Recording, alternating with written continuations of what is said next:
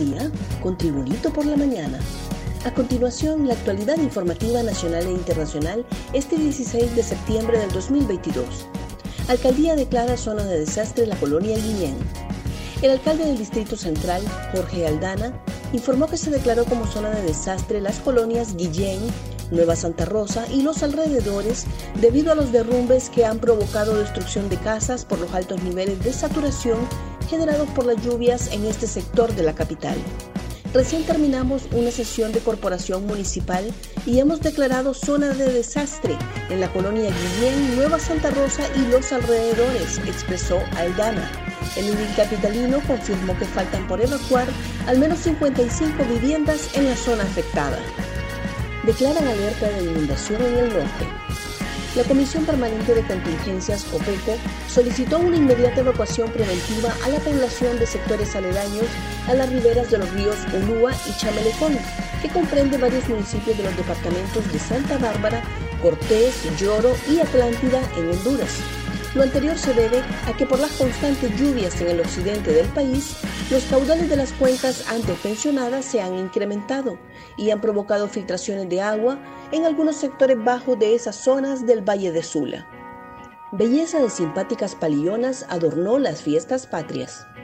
Después de dos años de ausencia, debido a la pandemia del COVID-19, las guapas y carismáticas palillonas volvieron a engalanar los desfiles durante la celebración del 201 aniversario de Independencia Patria en la capital.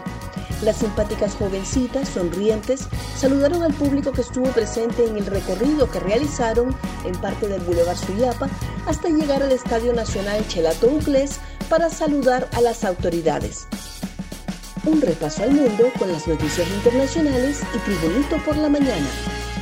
Salvadoreños celebran independencia y marchan contra Bukele. Mientras el gobierno del presidente Nayib Bukele celebró con un desfile cívico y militar los 201 años de independencia de El Salvador, grupos opositores marcharon para exigir el fin del régimen de excepción y la violación de los derechos humanos.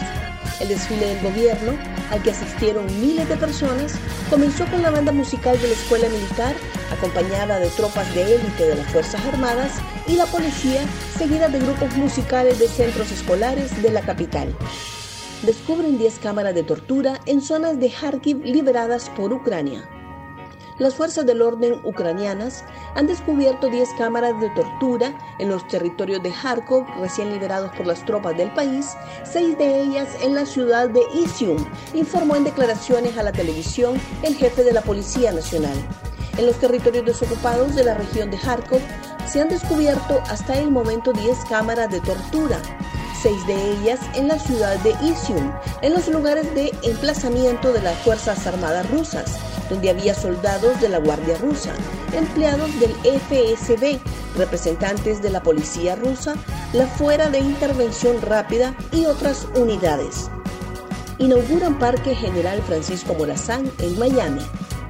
Hondureños unidos a la organización Amigos of the Park inauguraron este jueves 15 de septiembre el Parque General Francisco Morazán en la pequeña Habana, en Miami, Estados Unidos.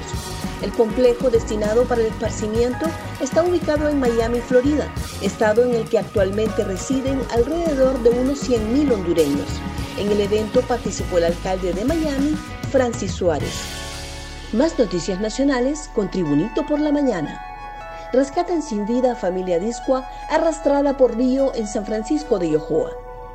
Un maestro, su esposa y dos hijas fueron arrastrados la noche del jueves por la crecida del río Cañaveral en San Francisco de Yojoa, en el departamento de Cortés, en la zona norte de Honduras.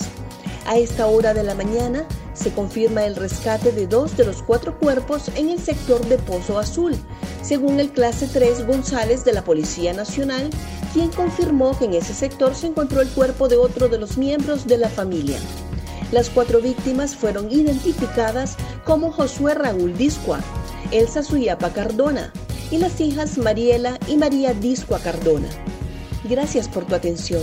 Tribunito por la Mañana te invita a estar atento a su próximo boletín informativo.